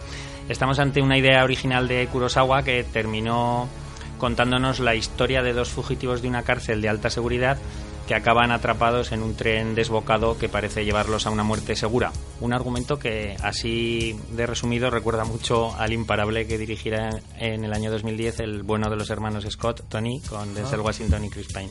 ¿El bueno quiere decir el mejor, El mejor. o el...? El bueno, el bueno. Ya. Feo y el malo. Sí, el, Tren del Infierno, como dices tú, es una. mm, Es quizás la mejor producción de, la Canon, eh, pero porque además no se parece en nada a lo que era habitual en el cine de acción de los años 80. Siendo una película del año 85, es decir, en mitad de, de una vorágine que teníamos de películas con testosterona, con Schwarzenegger, con eh, Stallone, Van Damme, con todos estos eh, forzudos que hacían las películas que eran eh, muy esquemáticas, siempre siguiendo el mismo patrón. Yo creo que el Tren del Expreso, quizás por lo que comentabas al principio, Santi, porque está basado en un guion de, de Kurosawa, o por, lo, por- luego por la propia dirección también de, de Konchalovsky, que interviene en el guion, además, eh, deriva en otra cosa diferente, porque no es una película de, acción al uso. Yo creo que tiene muchos, muchos más significados, muchas más cosas detrás de, la historia pura ¿no? de, de la película. Eh, yo veo incluso dos partes bien diferenciadas. Vamos, una es la de la cárcel y otra cosa es la de fuera, cuando ya consiguen escapar. Y con esto no hacemos ningún spoiler. Y si no, oye, pues que- Tiempo han tenido de verla. Exactamente, casi. que lo advertimos, además, ¿no? desde el año 85. bueno, pues eh, como decíamos, dos partes bien diferenciadas. La de la cárcel quizás no me, no me gusta tanto, me parece más, más tópica, más típica con todos los... Más convencional, exactamente, con todos los eh, recursos tópicos del cine carcelario y sin embargo, eh, cuando salen a ese espacio abierto, a, esa, a ese mm, clima, ese paisaje tan duro como es Alaska, todo nevado y tal, es además eh, esa huida, eh, ese tren desbocado, es un- una metáfora de, la libertad, de alguna manera, de la libertad que ellos están experimentando, que les lleva a algún sitio, no se sabe muy bien, no lo conocen, ellos no conocen ese, destino, ¿no? Eh, entonces me parece que, que está muy bien estructurado el, el guion en ese sentido. Konchalovsky es un director que, que él había trabajado en los años 60 con Tarkovsky, que empieza a despuntar en los 70 y con alguna película y que es llamado a Estados Unidos y en Estados Unidos aparte de, de esto y de los amantes de María creo que también hizo otra película de acción que está en- se encuadra más en los cánones de, de la canon como era Tango y K ¿os acordáis? Ya- Ah, es verdad, era también de él, ¿no? era Sí. también de él y eso era bastante más, más deleznable. Eh, la película además pues nos presenta unos personajes que no son el típico héroe de acción eh, unidimensional, sino que son en realidad son antihéroes, son villanos. De hecho, eh, John Boyd tenía serias dudas a aceptar este, este papel. Pero bueno, eh, yo creo que lo acepta y, y es un, un acierto por su parte. Estuvo nominado al Oscar al mejor, al mejor actor principal. Ganó, de hecho, el Globo de Oro. También estuvo nominado Eric Roberts, el hermanísimo de, de Julia, en uno de sus pocos papeles en el cine salvables. Y estuvo nominada a mejor montaje. Y es que es otro de los eh, aspectos realmente relevantes en una película de acción. Como decían, el, el malo es un, es un antihéroe. eh, la película se aleja de cualquier maniqueísmo de decir esto es el bueno y este es el malo, sino que, que hay unas zonas, unas zonas grises. Realmente el, el- el que debía ser el bueno, que es el, el alcaide de la prisión, no lo es. O sea que a mí me parece que es una, una película bastante, bastante interesante, que se sale completamente de lo que se hacía en, en aquella época y, y muy destacable. Luis, últimamente estamos viendo muchos clásicos de los 80 y Sí. nosotros, me dirijo a ti porque nosotros lo hemos vivido con más madurez esa década que, que Alfonso que iba todavía en pañal. Eh, y, me- y estoy empezando a darme cuenta que, que está muy bien diferenciada la primera mitad de los 80 de la segunda, que estéticamente es como, como muy distinta. Y, y, y este, el tren del infierno, yo lo tengo más catalogado en la segunda en los 80 tardíos, por- aunque sea del 85 que es justo la mitad, lo tengo catalogado en la estética de los 80 tardíos. Me parece más del estilo, quizás sea también por la productora, ¿eh? Pero me parece más del estilo de, de otras películas de esos 86, 87, 88 que de los ETs, Gremlins, Cuenta conmigo y Sí, bueno, no se me había ocurrido, la verdad, establecer un- una diferenciación. Eh, supongo que, que los productores meterían mano en la película y, bueno, en este caso, pues eh, igual no lo suficiente o los resultados, pues a, a pesar de todo, sali- salieron bien. A ver, la música de Trevor Jones a veces mm, es bastante penosa. Eh, sí, es muy, muy más parece de una película de Charles Bronson. Muy ochentera. Sí, De perseguido de Schwarzenegger, un es. estilo así. efectivamente. eh, sintetizado. pero bueno, la película eh, eh, es cierto que mejora cuando salen de la cárcel y, y es un- una película llena de testosterona porque yo creo que aparte de una de una funcionaria de prisión es la secretaria del de donde están dirigiendo todas las operaciones Que solo se peina. Efectivamente. Y luego la protagonista, que es mujer, pero que, que- que- que tiene es muy resolutiva, tiene muchos comportamientos masculinos, pues es la que la que sabe cómo funciona un poco el tren, la que mm, em, se maneja de una, un vagón a otro y la tratan como alguien débil, pero es, es tan fuerte como ellos, ¿no? Es, es lo que lo que destaca un personaje eh, para la época pues eh, muy potente, ¿no? A pesar de, de ser pequeñita y tal y bueno, quizás y que eh, además compensa con el personaje de la secretaria de, sí, de la que estamos de manual, Sí. efectivamente. Y luego mm, el, es verdad que se van un poco también eh, planteando las relaciones entre ellos y viendo sus debilidades, porque el protagonista es como, un bruto que parece que no que no tiene ni siente ni padece, pero bueno, en, en ese tren es cuando afloran un poco eh, lo que cada uno prevé de la vida. Este ya no, no tiene nada que perder. La verdad es que incluso ese final a mí me recuerda un poco a Moby Dick con, con la ballena ¿no? y Gregory Peck eh, casi eh, atado a ella, pues él está atado a la máquina. ¿no? Y, bueno, pues la película yo creo que, es muy muy muy estimable, estimable. Eh, a pesar de eso de, que la Canon, pues es que verdaderamente yo como aficionado al cine de la época que iba todo, seguía yendo todas las semanas, tenías que ver si o si alguna de alguna película de la Canon. Eran como los Netflix de la época, pero pero en malo, porque es que verdaderamente no sé qué decir de bueno, Netflix de la época. Todo lo que hacían, todo tenía un sello que, era muy, muy, identificativo. Ah, es una película distraída. A mí, yo hablabais de, hablabais de esas dos mitades. A mí, fíjate, toda esa parte de la cárcel incluso te diría que me recuerda más un poco a finales de los 70, más que, más que a los 80, y luego, evidentemente, toda esa parte ociosa y de de, de, locura en ese tren, bueno, pues sí que me encaja más dentro de los años 80. Si os fijáis, yo creo que, claro, el, el guion de, de, Kurosawa, yo creo que le, aporta un poco a toda esa historia la, figura un poco de, del honor, ¿no? Del, del antihéroe en este caso, y, también de, de, la idolatría, ¿no? De, como uno de ellos lo tiene idolatrado al otro personaje y entra en juego todo lo que es la decepción, ¿no? Todo en torno a ello, pues eh, hay mucho discurso en, en, la película, evidentemente, pues el guion luego fue eh, bastante modificado para, para adaptarlo al universo canon, pero pero bueno en cualquier caso creo que y, yo creo que la dirección yo creo que estaba muy bien todas las secuencias de esos planos de nevados de, de, toda esa parte del helicóptero que va paralelo al tren. Bueno pues hay un trabajo ahí de dirección importante y yo creo que es una película estimable. Hay momentos en los que la sensación de velocidad del tren no, está bien transmitida, pero claro, estamos hablando de hace 34 y, años. Y lo has mencionado, creo, al principio, la de tren. Bueno, la, la versión. Imparable. Tren Imparable es que a mí me recordaba, y bueno, y la, la, el remake posterior a Pelham, Tren, Pelham, Pelham 2, 3,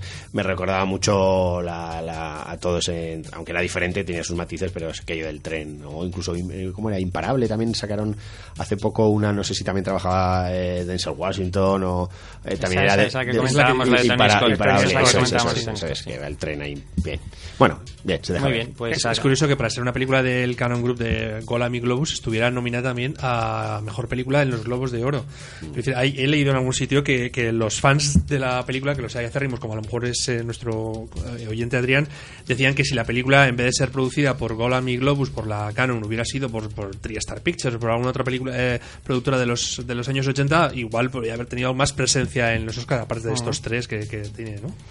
Muy bien, pues hasta aquí nuestro análisis del clásico con nuestro agradecimiento reiterado a Adrián por mandarnos su solicitud. Aprovechamos para recordaros a todos que podéis hacerlo a través del muro de Facebook de la dirección habladecine.gmail.com y de los podcasts de, de iVox donde nos podéis o en Twitter también. poner o en Twitter. Arroba habladecine-com. Perfecto, pues ahí esperamos vuestras vuestras peticiones. Vamos a seguir con los estrenos un poquito más rápido para que nos dé tiempo a a, hablar tranquilamente de Juego de Tronos.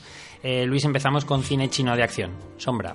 Sí, em, la nueva película de Zhang Yimou que la verdad es que se resarce del fracaso que supuso la muralla china, eh, tanto de recaudatorio como, como un poco de, de, crítica, ¿no? La Gran Muralla, ¿no? La Gran Muralla, eso, efectivamente. Eh, bueno, pues la película nos sitúa en, un conda, en el condado de Pei, que está bajo la dominación de un rey bastante salvaje. Eh, y peligroso y eh, el protagonista es su, su comandante militar que, que a pesar de pues, haber mostrado su valía en el campo de batalla eh, tiene una especie, lo que se llama una sombra, llamaban en la época un poco una especie de doble para, para realizar o, salir un poco a la luz mientras ellos se protegían, algo así quería entender, ¿no? Entonces, la película sobre todo eh, trata del, del, de la decisión de este rey de hacerse con, un, con otro condado y la, duda es si llevarlo por el plano diplomático o bien pues por la el, por Plano el lado de la fuerza, sí. sí, de lo que se trata. A ver, la, a ver, la película mm, a mí me produce sentimientos encontrados porque mm, partiendo del punto de partida de que tiene una estética alucinante, que a mí me, encanta eh, la fotografía y que hace que parezca que sea, mm, como decía, ¿no? que como la tinta, ¿no? Cuando escribes sobre, sobre papel blanco, es todo, todo de un tono semejante. Mm, Creo que tiene una primera parte que se me hace un poco pesada y un poco confusa. Eh, para luego pasar a una segunda parte que yo creo que es espectacular, la parte un poco bélica de acción, y una tercera que casi es como un drama shakespeariano, lo que sucede al final.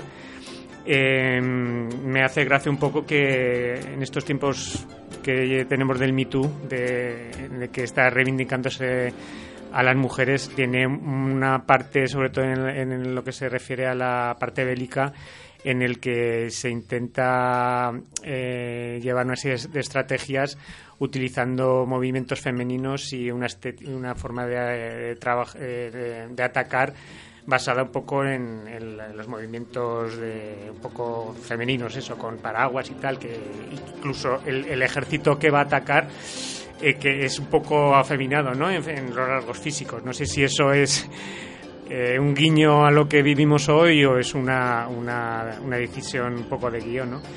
Así que, que la película me parece que tiene, pues eso, cal arena, o sea, una primera parte que tarda en empezar y que, y que me resulta un poco confusa, pero que luego la segunda parte me parece brillante. Alfonso. Eh, coincido plenamente. Eh, al principio de la película no sabía muy bien qué estaba viendo. No entendía. Luego, aparte, la confusión que muchas veces generan los actores chinos, Sí. por aquello que a veces te parecen muy parecidos. Eh, además, eh, aquí vemos donde un actor pues hace un doble papel, ¿no? Pero todo eso a mí me llevó a no terminar de, de entrar. Sin embargo, llega un punto de la película, a mí en mi caso fue pasada la primera media hora, donde conecté, entendí y por supuesto eso ha ayudado por todo el desenlace de la historia, muy interesante en lo visual y en lo narrativo también, pues hizo que me gustara muchísimo. O sea, eh, las coreografías que ahí se ven con toda esa esos paisajes, esa lluvia, esa acción, esos movimientos, eh, bueno, me- me interesaron muchísimo y, sí que también, bueno, había puntos que me sacaban al principio porque veía como un tono cómico en uno de los personajes que quizás a mí me chirriaba algo. Pero a pesar de eso, yo creo que es un- un- una vuelta del Zanjimu, o digamos que Zanjimu nos ha mostrado tanto pues es aquello de las dagas voladoras o giro, ¿no? Pues películas con mucha acción y otras con muy poca acción y mucha narración, mucho diálogo, ¿no? Y aquí yo creo que convergen esas dos formas de hacer cine y lo- yo creo que el resultado, sin ser el mejor de, de Jimu, pero creo que es una película bastante, bastante interesante. A mí, a mí, perdóname, es que la parte de- confusa de la prim- que para mí era el comandante y su sombra. Yo veía dos actores distintos. Y Claro. hasta después de la película no me he enterado que era el mismo. Sí, es, es un poco Pero confuso, es que yo decía, ¿cómo puede salir al descubierto esta persona con este físico cuando tiene este otro? Pero es que es, que, es, que es la misma persona, ¿no? Nota. Sí, un 7. sí. Un siete y medio. Alfonso, película serbia, ambientada en un país destruido por la guerra de los Balcanes de la década de los 90, que lleva por título La Carga. La carga, que es el McGuffin real de, de esta película de eh, casi 100 minutos que pude ver y que se integró dentro de la sección oficial del último Festival de Cine de Gijón y que particularmente no ha sido de las que más me gustó en, tanto en el festival como por supuesto en los estrenos de esta semana. Eh, es una película que, que cuesta muchísimo de arrancar, es una especie de road movie donde tenemos un personaje, un protagonista que está dentro de, eh, pues al final del, del siglo XX en los bombardeos de la OTAN en, en- en el 99, pues traslada o, trabaja dentro de una especie de, eh, bueno, no sabemos muy bien dónde, pero se ve que hay como una, mm, unos eh, personajes eh, de dudosa honestidad que le hacen encargos y que bueno pues tiene que trasladar una carga en un camión a lo largo de, de, pues no sé si es de Kosovo a Sarajevo o de Sarajevo a Kosovo pero bueno algo así y eh, pues todo ese viaje no pero ese viaje contado con demasiado detalle las paradas bajo tal subo sin llegar nunca a saber, o al menos hasta la parte final, qué puede llevar allí en esa carga. Eh, como digo, es esa duda, pero lo hace de una forma muy morosa que a mí me resultó francamente aburrida. Luis. Eh, eh, yo comparto, bueno, no, no comparto lo que dice Alfonso, me refiero que que reconozco que es una película de un ritmo lento, con mucho plano secuencia, silencios, y es de esas películas que depende de cómo te coge la, tarde, puedes eh, integrarte o no. ¿Se puede hacer bola? Se puede hacer bola, sí. Em, eh, a mí me interesó, me, es curioso que el director, aparte de esos protagonistas que van en ese camión, te, habla de otros pero nunca te llega a contar su historia. Parece que te la empieza a contar y desaparecen. Es como un poco mostrar lo que, lo que vive ese país con, esos, con esos habitantes que, pues, que tienen que vivir en el trasfondo de una guerra que están, que están sufriendo. Y, luego un poco la tensión que genera el saber, intentar pensar qué es lo que llevan en esa carga, ¿no? No, no me desagrada la película, ¿eh? aunque reconozco que, que es bastante dura de ver, sí. Notas. Y un 6. Yo le doy un cuatro y medio. Alberto, vamos ya con la tercera producción francesa de la semana. Necesitamos tu voto. Muy bien, sí. Eh, es Eh, necesitamos tu voto es otra de esas que antes comentábamos, para mi gusto, eh, desacertadas, no traducciones, porque no es una traducción, simplemente el título con el, con el que se comercializa en, todo el mundo, porque en inglés, o sea, me parece que el título es We Need Your Vote, o sea, también necesitamos tu voto, y sin embargo el original es algo así como Le Poulain, que eh, traducido al francés es un pupilo, un discípulo, también referido al mundo animal, un potrillo, o sea, alguien que está a la sombra de, de otra persona pues, para aprender, y que creo que realmente tiene más que ver con, el, con la historia de, la película. Eh, eh, necesitamos tu voto. Es una película que dirige eh, Mathieu Sapin, que luego hablaré muy brevemente de él. es su ópera prima y, es una, mm, una historia ambientada en las elecciones presidenciales francesas. Primero en las previas, luego las primarias y luego ya, bueno, pues hasta ahí prácticamente llegan, ¿no? Eh, cuenta la historia de un, joven de 25 años, Arnaud, que eh, mientras está dando una clase de, alemán a, un, creo que es un político francés y no te dice exactamente qué cargo ocupa, pues este de alguna manera le, embolica para que eh, vaya a ser el becario, por decirlo de alguna manera, de una asesora de campaña electoral de una política francesa. a partir de ahí, pues lo que vamos a ver es todos los entresijos de la política más que de la política de las campañas electorales eh, a nivel presidencial que hay en Francia, pues desde, como decía antes, desde las eh, previas, las primarias, hasta luego ya las, las presidenciales propiamente dicho, ¿no? Es una película que yo creo que es, em, carga mucho en, la ironía sobre más que sobre los políticos, aunque también los deja eh, los, los, trata pues eh, de una manera muy peculiar, pero sobre todo eh, se centra en, esos asesores mm, políticos que hay en la campaña electoral. Y es que antes de hablaba de Mathieu Sapin, Sapin es sobre todo conocido en Francia, muy conocido en Francia por ser dibujante de cómics, de lo que llaman en Francia el dessinée. de hecho ha ganado un premio nacional allí en, en Francia y una de sus tiras cómicas más, eh, más reconocidas o más prestigiosas era la campaña presidencial que hizo pues a raíz de estar siguiendo la campaña presidencial de François Hollande en el año 2012 hizo una, una tira cómica pues eh, en la que pues, ridiculizaba ironizaba sobre eh, estas estos actos electorales además muy propios porque estamos nosotros también en campaña electoral.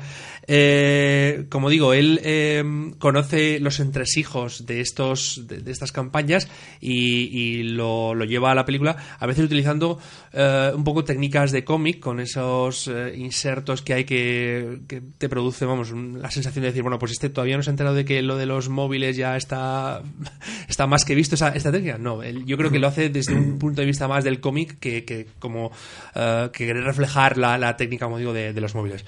Em, la película está protagonizada por Alexandra Lamy, que es una actriz francesa rubia, que yo, quien más que menos recordará por aquella película de historias de una indecisa de aquella chica que no sabía cómo decidirse, ¿no?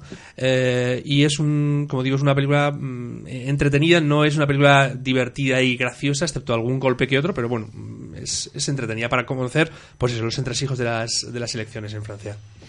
Eh, a mí me gustó mucho. A mí, yo eh, la disfruté la que más de las tres francesas que han llegado esta semana. A mí es la que más me ha gustado. Mm, me gusta particularmente el cine político, ¿no? Y que cuenta, pues no sé, eh, otras películas sin irnos muy atrás, pero por ejemplo Los hitos de marzo, que no tiene nada que ver el tono, pero, pero me interesa mucho el, ver el interior de esas campañas, ¿no? De, cómo interrelacionan ahí, pues los asesores, cómo, cómo influyen en la decisión de, ese político, ¿no? Cómo las apoyan alianzas, las traiciones. efectivamente, todo esto aquí lo vemos muy de cerca y con este, este joven eh, inexperto y muy naif que, entra dentro de un mundo que no conoce y donde ve que hay muchos tiburones dentro de esa pecera. Y y yo creo que, que, esa evolución de ese personaje, y, por supuesto a mí eh, me encanta la, actriz protagonista, o sea, Alexandra, a mí me parece que está genial, en un personaje diferente porque normalmente es más tirado a la comedia, eh, y aquí tiene puntos de comedia, pero hace un personaje más de una, no, es una fe fatal, pero, pero sí que una mujer de una dominatrix, ¿no? Que, que, está ahí metida dentro de la campaña y que, y que hace un juego muy interesante con, con este corderito que entra ahí, ¿no? Y a mí particularmente me parece uno de los mejores estrenos de la, de la semana esta, película francesa. Más que aprobada, entonces. Sí, yo le doy un 7. Yo le doy un 8. ¿Puedo decir algo? Ah, perdona. ¿Tú lo has visto? No, ah. pero aprovechando el cine francés. Ah, vale. Termina, termina. No, no, yo es que, eh, como estaba comentando Alfonso, el tema de las películas con una temática similar, yo me estaba acordando de Crónicas Diplomáticas, aquella de Bertrand Tavernier, que yo creo que es, bastante mejor que esta. Es bastante mejor. No, aquí el guion no es del todo perfecto, ni mucho menos. Tiene, deja cosas ahí sueltas que no. Y hay momentos que se va la trama por otra vía, que a lo mejor, bueno, pues sería deseable que no lo hiciera, pero, pero yo creo que el conjunto es bastante, bastante interesante. No, quería decir que hablábamos de relaciones civilizadas y me ha venido la cabeza que hace una semana vimos Dobles Vidas con Juliette Binoche. Claro, claro. esa, era donde también que comentamos, sí, lo hablaban todo y se llevaba muy bien. Muy bien, pues vamos con el último estreno de este segundo bloque para el que incorporamos a nuestro querido Ricard Martí. ¿Qué tal, Ricard? Buenas tardes. ¿Qué tal? Buenas tardes. Sin haberla visto, estoy por jurar que casi imposible es el mejor estreno de esta semana. Ah, yo hablo. Sí. Ah, bueno, yo tengo que decir que a mí es una película que me funciona más como, como comedia romántica que como película cómica. Y lo digo porque precisamente su principal personaje, su principal actor, que es Seth uh, Rogen, o Rogen, no sé cómo se pronuncia su apellido, es un hombre que a mí no me acaba, sin, sin disgustarme como actor, cuando digamos, realiza la mayor función que hace normalmente, que es la de, actor cómico, a mí ahí no me acaba de, no me acaba de funcionar, no me, no me acaba de hacer gracia.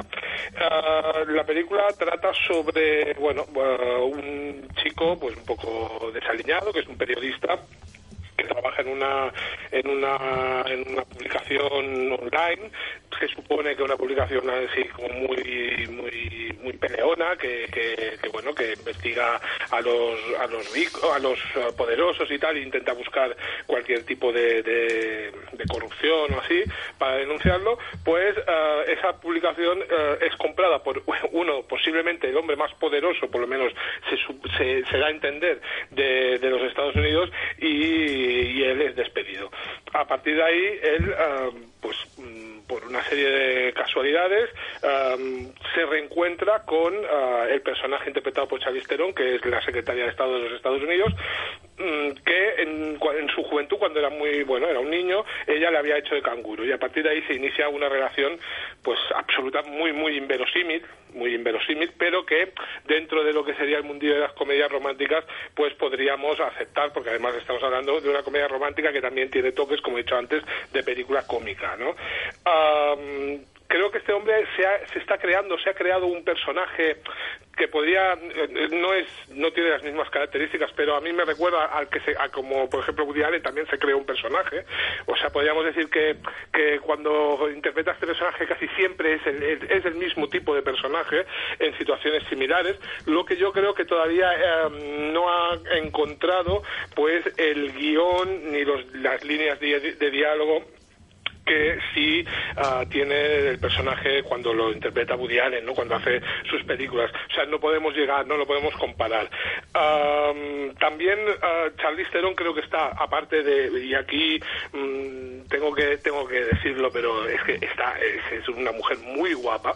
Es, yo creo que, que Charlize Theron mm, no tiene nada que envidiar a ninguna actriz de ninguna época, de las más guapas de la historia, yo creo que ella está ahí. Y en esta película vuelve a aparecer muy guapa пока y eso sí, cuando tiene que hacer algunas secuencias también, otra vez cómicas, pues creo que más, más, más que por defecto de ella, por, por las mismas secuencias, hay una secuencia donde tienen que rescatar a un soldado ah, de una de, bueno, que lo han, lo han capturado en un país ficticio y ella como secretaria de Estado tiene que hablar con, con el presidente de otro país y tal, ah, eso es, ahí no funciona, es, es muy inverosímil porque además ella va drogada en esa, en esa secuencia y tal, no acaba de, es que no te acabas de creer, un poco, a mí me ponía un poco nervioso porque era un poco de vergüenza ajena en la secuencia. Sin embargo, la película, insisto, es una película que se ve con agrado, ah, desde luego he puesto el, ejemplo de Woody Allen, pero no le llega ni a las horas zapatos a, a la peor película que puedas pensar de Woody Allen, pero es una película que mm, dentro de cabe es más de sonrisa que de risa, por lo menos para mí. Yo es una película que estuve sonriendo durante un tiempo, pero en ningún momento me hizo reír. Muy bien. Luis. A, mí, en cambio, me parece que es la mejor película de la semana. Me encantó, me encantó eh, toda la película, el, el, guion, esa manera que tiene ese Rogen de estar criticando un poco cosas de su país y un poco de hipocresía.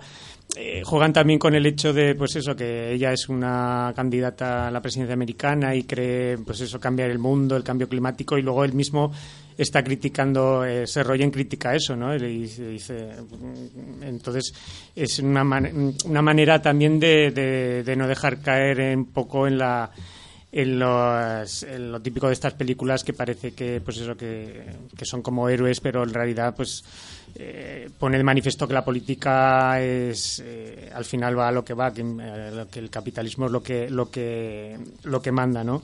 Y, eso que sí en la última parte de la película deriva hacia la comedia romántica pura y dura y ahí donde se vuelve más blandita, pero yo creo que todo lo que hay detrás a mí me, pareció divertidísimo, yo sí que me reí y por supuesto, a mí sí, Charlize Theron sí que, sí que me gusta, mm, me parece un pedazo de actriz, ya lo, lo, ha demostrado muchas veces. Parece que, cada vez que hace una comedia tiene que volver a, demostrar que puede valer para un drama o para una comedia. Está aquí súper payasa, eh, divertidísima.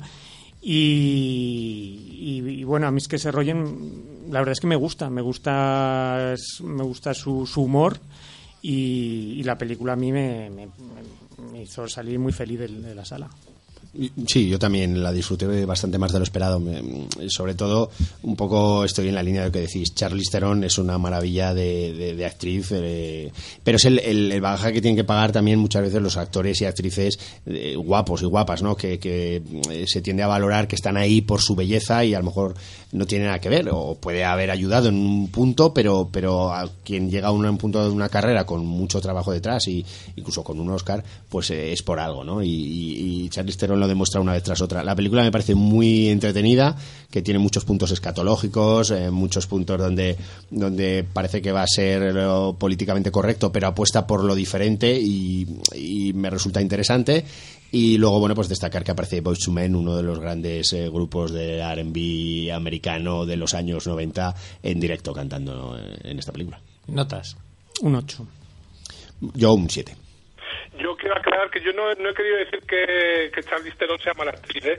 Lo que he querido decir que como Ser Rogen en esta película, en las secuencias de comedia romántica me parece que está muy bien y en las eh, secuencias de cómicas no es que no esté bien, sino que me parecen en algunas las que te toca hacer, sobre todo aquella que he dicho, muy ridículas y entonces me pone nervioso.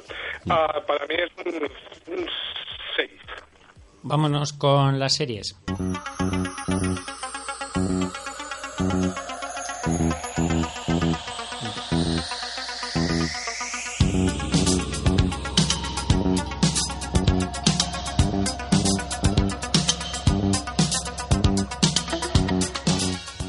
Lo decíamos al principio del programa en la introducción, el mundo se prepara para vivir sin Juego de Tronos y nosotros vamos a hablar un poco de esta serie que ha llegado a su fin. Vamos a ver si somos capaces de no decir muchas veces el término fanservice. Alfonso, empieza tú. Bueno, decir que, vamos a introducir spoilers, avisar a nuestros oyentes de que si hay alguien que no ha visto, iba a decir el último capítulo sobre el que cual detallaremos, pero en general, varios de la última temporada yo le recomendaría que saltaran esta parte del, programa eh, para evitar esto. Entonces, una vez dicho esto, decir que a mí me dejó algo frío, tanto como a John Nieve el final de la, de la serie eh, porque yo creo que, que suceden cosas eh, que, no están del todo bien explicadas. Yo creo que el hecho de que hayan sido seis episodios, que tenían un presupuesto para mm, seis episodios, eh, pues ha coartado gran parte de- del trabajo de guion, de, de narración de estos personajes y ha hecho que nos encontremos todo demasiado acelerado, algo a lo cual no se nos tenía acostumbrado, como bien sabemos, no solo por, por el ritmo, sino por, por la calidad del texto de- de- de- del autor y que de alguna forma pues aquí eh, los, los escritores pues los guionistas pues han, han,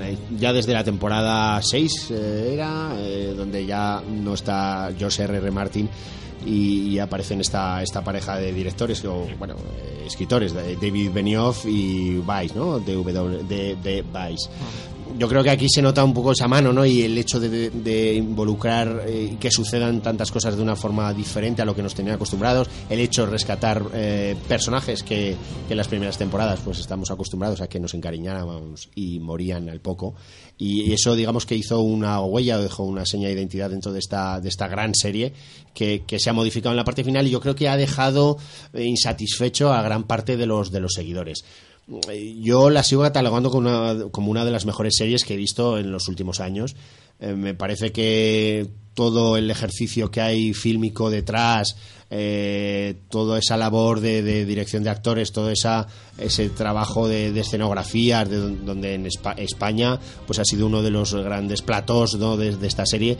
Y yo creo que todo eso, y además una cosa importante, y es que HBO, que esta serie es HBO, eh, trabaja siempre con, con los capítulos de emisión semanal y eso yo creo que favorece a, que los fans pues eh, hablemos de la serie, estemos pendientes semana a semana de esos episodios y es algo muy diferente a lo que por ejemplo Movistar eh, o incluso Netflix realiza ¿no? con, con sus series que las vuelca completamente en su plataforma y tú las puedes disfrutar continua ¿no?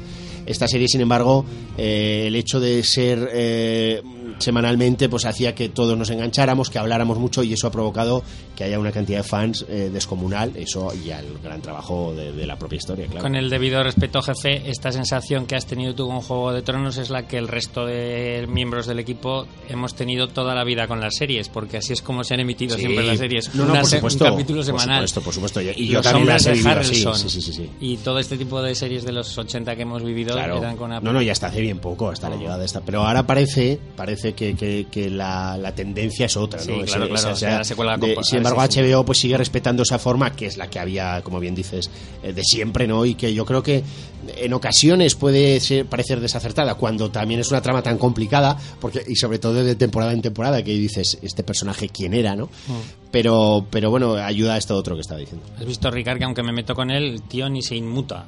No, con el, el- el- en principio diciendo con el debido respeto, siempre Sí, con sí. mucho respeto. Lo he hecho bien, ¿no? Has hecho. estado muy bien, has estado muy bien, Santi, sí, sí. Ricard, Ah, eh, el, eh, sé que me dirás que hay alguno más, pero ¿John Nieve no te parece un actor penoso?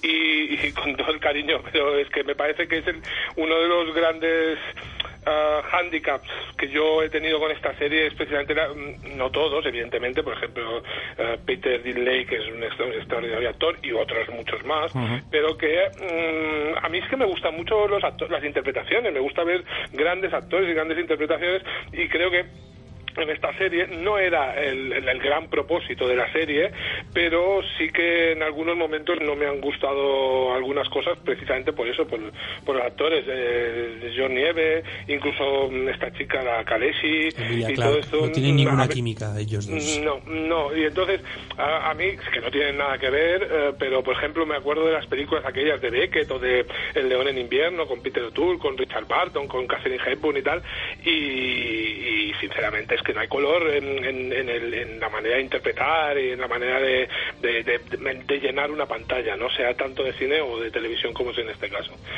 Yo tengo que decir que en cierta manera perdón, yo, Juego de Tronos hay que, hay que valorarla, en principio hay que hacer una valoración, yo creo, en, en, líneas generales positiva. Yo, desde mi punto de vista, es una, es una serie, una, una producción que seguramente en ámbitos que desconocemos ha cambiado la historia de la televisión. Eh, o sea, realmente mm, es una cosa muy grande, en, posiblemente la superproducción más grande que ha habido en televisión. Uh, es una, una, serie que ha gustado a millones de personas mm, de todo el mundo de muy diferentes. Es decir, uh, es una serie que no es para adolescentes, pero la ven adolescentes. Es una serie que no es para mm, gente de mediana edad y la ve gente de mediana edad. Es una serie para que no es para viejos y la ven viejos. Y es una serie que, que no es para Santi y la ve Santi. O sea, que, que, que realmente es una serie que ha juntado a mucha gente. De todas maneras, como decía bien Alfonso, yo sí que también tengo que decir que hasta la creo que la quinta temporada eh, tuve como un flechazo o estaba enamorado de Juego de Tronos y a partir de, de la sexta pues se me rompió el amor y entonces cuando se me rompió el amor lo he seguido viendo con cariño, lo he seguido viendo con, con afecto, pero le he encontrado muchos defectos, igual más incluso de los que tiene. Y en esta última temporada tengo que decir que no le he encontrado tantos defectos como mucha gente le ha encontrado, sí que le he encontrado algunos, pero creo que han recogido un poquito, eh, como dice el refrán español, quien siembra viento recoge tempestades, y creo que eh, han recogido la tempestad de sembrar el viento, de haber roto la idiosincrasia o la eh, esencia de esta serie, que era la de que cualquier personaje podía morir, y aquí la rompieron resucitando un personaje porque se dieron cuenta que, la, gente en internet se volvió loca por su muerte y lo resucitaron y a partir de ahí parece que le dieron le dieron la mano le tendieron la mano a que eh, la gente se creyera que fuera la propietaria de la de la serie y podía mm, uh, y que ellos mandaban sobre los creadores.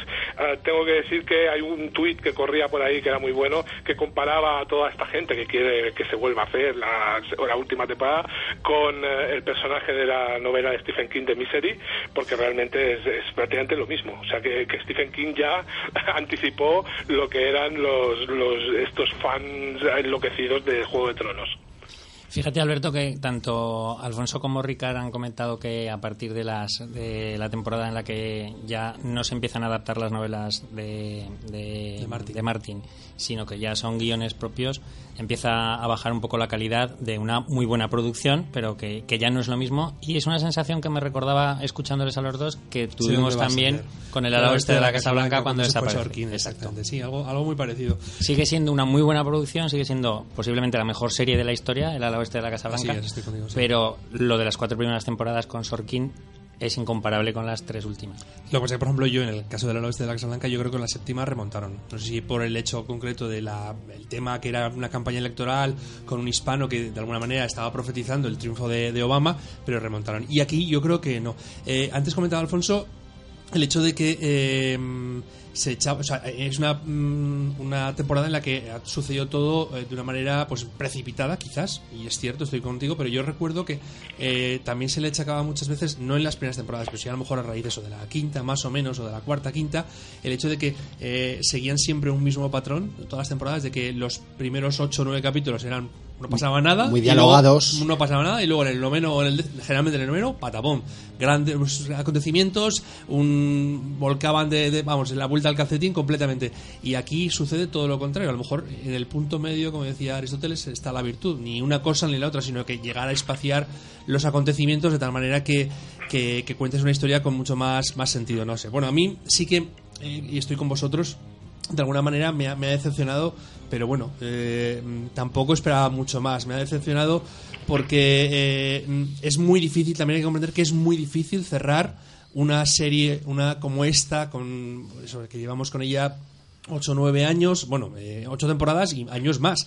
Es muy, muy, muy, muy complicado cerrarla eh, y, y, llegar a satisfacer, ya no te digo al 100% de los, de los seguidores, pero sí a, a, a un mínimo porcentaje de ellos, ¿no? Es, es, muy complicado. Aún así, como digo, eh, viendo los antecedentes, pues se veía venir algo, algo así, ¿no? A lo que, a lo que hemos eh, llegado. Eh, y ya, si queréis centrarnos, aunque no tenemos mucho tiempo, en, en aspectos concretos, a mí, por ejemplo, muertes que me han parecido, pues, de, de, de culebrón yo estoy Sí, pensando en ha Jamie Lannister, o sea, Jamie y, y Cersei Cersei, era ese uno de los final, personajes- Yo creo que requería algo más, más curradillo, por Es favor. que, ¿no? es que yo creo que la serie ha culebroneado Sí, desde, hace, sí, sí. eh, desde la temporada pasada, si no recuerdo mal, ha culebroneado y, y, y la muerte. Se puede decir spoiler del todo, ¿no? Sí, Sí, sí, sí. la muerte de, de cuando bueno la muerte de Khaleesi también es muy Sí, eh, Se ve, se ve a la legua lo que va a hacer. El amigo de- Un poco capulesco parece. Sí, de todas maneras decimos que ha cerrado, o sea, entendemos que se ha terminado la, la serie porque nos han dicho que termina, porque realmente podría ser el final de una temporada y podría continuar. Perfectamente. Sí, Sí. sí, sí, sí. Sí, lo que pasa hay que finales de temporada que han sido incluso más eh, contundentes que este, me refiero que podría continuar Sí, perfectamente. lo que pasa que desapareciendo Khaleesi ahí cierran un, un, un abanico de posibilidades. No, claro, claro, Si claro, esta, y- si esta tía se- para adelante, se- y tal, sí, sí, pues sí. ahí podía haber dado a, pues a, a uno, a una variación de su personalidad que es lo que parece que estaba a lo que apuntaba, ¿no? A una tirana. Estaba es- bien es eso, a mí, a, mí me, a mí me gustaba eso. Sí, sí, Sí, yo... pero, pero la evolución del personaje no está muy bien hecha. O sea, es, es No, verdad que eh, Muy apuntaba- abrupta, muy abrupta. Sí, apuntaba Dema- muy exacto, bien. mucho. demasiado abrupto, pero a mí Sí. me gustaba. Sí, y, sí, perdona, eh, y estábamos hablando hoy con el chat, ah, esa estética nazi sí, que sí, hay sí, en en este el último discurso del capítulo, último sí. capítulo, me parecía muy interesante todo esto, como lo estaban haciendo. Sí. Pero hay un personaje que, que describe lo que, para justificar lo que ha hecho en la ciudad, describe lo que ha hecho anteriormente y también ha habido, ha masacrado. Quiero decir, ha, también ha, ha tomado la decisión de matar gente. Quiero decir, no es que evolucione hacia eso y quizás sí resulta un poco abrupto, pero antes ya lo había hecho, no en, en una, en una magnitud tan grande, ¿no? Con gente inocente. Sí, pero su cara, su rostro, su, su tono es muy distinto eh, en las otras temporadas que en esta. En esta eh, realmente parecía eh, Humphrey Bogart en El Tesoro de Sierra Madre. No sé si me explico. Parecía que se estaba como obsesionando Sí. con el poder. Am, y, y yo creo que, que, que este personaje, es lo que habéis dicho, es, es, es una evolución que podría haber estado muy bien, pero, pero ha sido demasiado abrupto, porque era, era, era lo que más me estaba interesando en, en esta temporada, la verdad. Bueno, y, yo creo que la palabra clave es precipitación en el desarrollo de personajes y en el desarrollo de la acción, ¿no? Hay ahora varios spin-off que van a salir adelante, ¿no? Ya se ha comentado que hay dos o tres, no sabemos por dónde tirarán. eh, bueno, yo, yo lo que eh, me, me molesta un poco más, ya no es ese final que podría entrar o quien ocupa ese no trono, eh, es, es que, mm, que, que se quedan muchas cosas inconclusas. O sea, porque, eh, bueno, ¿quién es el rey de la noche? Bueno, pues. Pues Es un pues, personaje o sea, que, que digamos tiene, que- que- un, que tiene un background detrás que... Efectivamente, tiene un trasfondo, tiene Sí, un- sí, sí, durante toda la narración de todas las temporadas que se la con ganas de saber algo de él, joder. eh, que incluso el señor de la luz, el señor de la luz que resucita También. a John Nieve, ¿quién? Porque Melisandre no hace más que mencionar al señor de la luz, pero pero ahí te quedas, ¿no? Y luego pues eh, bueno, aquello de que se hablaba mucho de esa profecía de Melisandre de los ojos, bueno, pues parece ser que los ojos, bueno, pues ya nuestra área famosa área pues ya había liquidado a esos ojos verdes, ¿no? Con, Sí, sí, con sí. Meñique a lo mejor. Eh, luego, pues eh, los bebés de Craster que entrega el Rey de la Noche, pues no se sabe qué pasa ahí con esto, no sabemos. Eh, Drogon, pues dónde irá, no, evidentemente parece que no va a tener descendencia porque pues parece que los dragones se extinguirán con él, no lo sé. Y luego, ¿qué más cosas? Un poco así, tomar. Bueno, esa, a mí una de las cosas que más me ha molestado de este último capítulo es esa secuencia que lo hemos hablado nosotros en privado, eh, donde se elige a. ¿A quién, quién va a ocupar el trono de hierro? ¿Quién va a ser el rey de los rey siete reinos? De los seis. seis reinos, que yo añado uno más. Eh, y está en que, bueno, hay un punto cómico ahí en esa secuencia que a mí no me gusta nada. Y como, y creo que Ricard, estás conmigo, que como un preso, ¿no? Que está sentenciado a muerte, de repente tiene una un poder de decisión y de convicción, de convicción sobre todos que, que a mí no me encaja. sentido. Sí, sentido. es, es tremendo. Es, es, mm, a, a mí es, es que una serie tan importante y, y- y que, bueno, han tenido tiempo para, para pensar y para escribir y son buenos, porque son buenos los que están detrás. Pues, si no son buenos, no hacen esta serie. Ah, ¿Cómo han resuelto de una manera tan simple y tan poco convincente, no? O sea que... Y ah, y, y- otra cosa, eh, este mm, John Nieve se deja convencer muy fácilmente también para matar a su gran amor, ¿vale? Que él ha visto todo. Pero... Claro, no tenemos tiempo para, para dramatizar eso. Y, y eso daba para mu- mucho ejercicio, ¿no? De interiorizar todo aquello que va a tener que hacer, ¿no? Y en una aquí queda... conversación con el otro, pues ya decide eh, hacer algo tan importante, ¿no? Que, que va a marcar no su vida, sino el, el futuro de todo de todo el reino, de, bueno, de los seis reinos, de los siete, de los que sean. Eh, eh, De aquí a que terminemos serán 8 o 9. Sí, sí, no, bueno, bueno, porque porque son son siete, pero el, el del norte queda como como libre, va por libre, ¿no? Sí. Entonces, mm, sinceramente, insisto, no es que no es que sea malo, pero sí que es todo, no, me, me da la sensación también un poco lo que hablaba y bueno, el gran el gran pufo, el gran bluff de la historia de la televisión son los caminantes blancos, porque si no recuerdo mal, la primera secuencia de la serie ya aparecían, ya eran el gran misterio. Y esto ha sido una cosa que, que a mí personalmente esto sí que me ha decepcionado muchísimo, porque yo esperaba algo de estos. Con ¿eh? ese famoso Esperaba oscuro a- capítulo. A ver quiénes eran, por qué estaban ahí, qué hacían, y realmente esto ha sido un bluff, pero Os bueno, veo, me- o sea, os veo, os veo a todos muy decepcionados, perdóname Ricard, porque creo que estáis con lo que he comentado al principio, que es la reacción del apego, y es que estáis todos eh, dolidos por los aspectos inconclusos que han quedado en vuestra relación con, menos, menos yo con que, Juego de Tronos. que yo soy muy conformado y, y me, ha- No, no, me ha gustado. también, ¿eh? Y, y nos falta y nos falta José Miguel que se estará muriendo las uñas porque no ha podido entrar. ¿Y el hombre sin finalmente. rostro? ¿Qué pinta ahí? El hombre sin rostro, trato con las Pero- caras y todo, todo esto. Pero yo creo que hay momentos muy buenos en esta temporada también, ¿eh? más Sí, allá no, de que, haya- hay, de que estamos buscando, parece que luego. estamos buscando el fallo, Igual pero hay siendo injustos, ¿eh? Sí, Igual yo creo que hay momentos, injustos, la- sí, sí. la- las, las batallas con, con la con las naves cuando se cargan a uno de los dragones, eh, la invasión a la, a La la ciudad. ciudad, eh, las conversaciones que, por ejemplo, mantiene eh, Tyrion con Varys, con Varys. Varys Me- luego también sí, me parece que son todo. conversaciones también que son que tienen mucho jugo. Yo creo que hay cosas muy buenas también en esta temporada, posiblemente, me permito decir que mejor que la anterior. Que eh, ese, eh, eso que decías que el, el ala oeste al final remontaba en la séptima, yo sí que he tenido la sensación de que después de la sexta y la séptima de Juego de Tronos, estos seis capítulos subían un poquito. Y esa sensación que se nos queda de que mm, da- es una interpretación psicológica que me, que me permito hacer yo.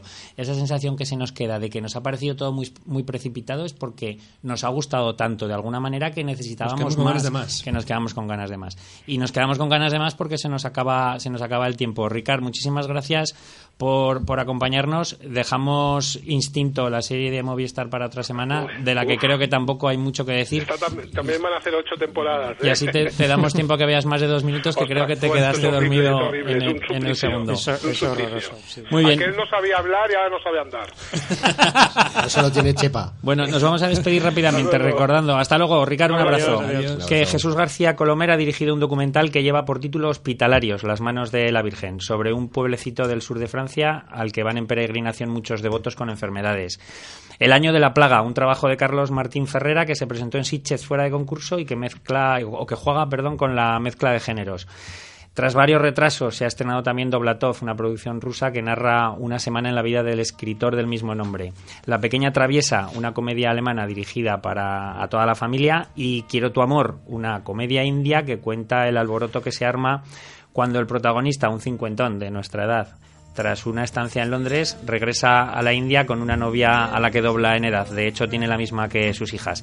Nos despedimos, ya estamos escuchando a los dos de fondo, Alberto. Eso es, porque el domingo pasado, hace dos días, eh, se cumplió el 40 aniversario del estreno de eh, Apocalipsis Now, la obra maestra, si se puede decir, yo creo que sí, de eh, Francis Ford Coppola, que curiosamente se estrenaba en el ámbito del Festival de Cannes. O sea que vamos a celebrar esos 40 años de, de Apocalipsis Now con este impresionante temazo de los Doors. De los Bien, Doors. Muy que bien, además pues- nos sirve para cerrar. Para cerrar, pues hasta la semana que viene. Gracias, Jorge, por aguantarnos. Gracias a todos por escucharnos. Un abrazo. Adiós. Adiós.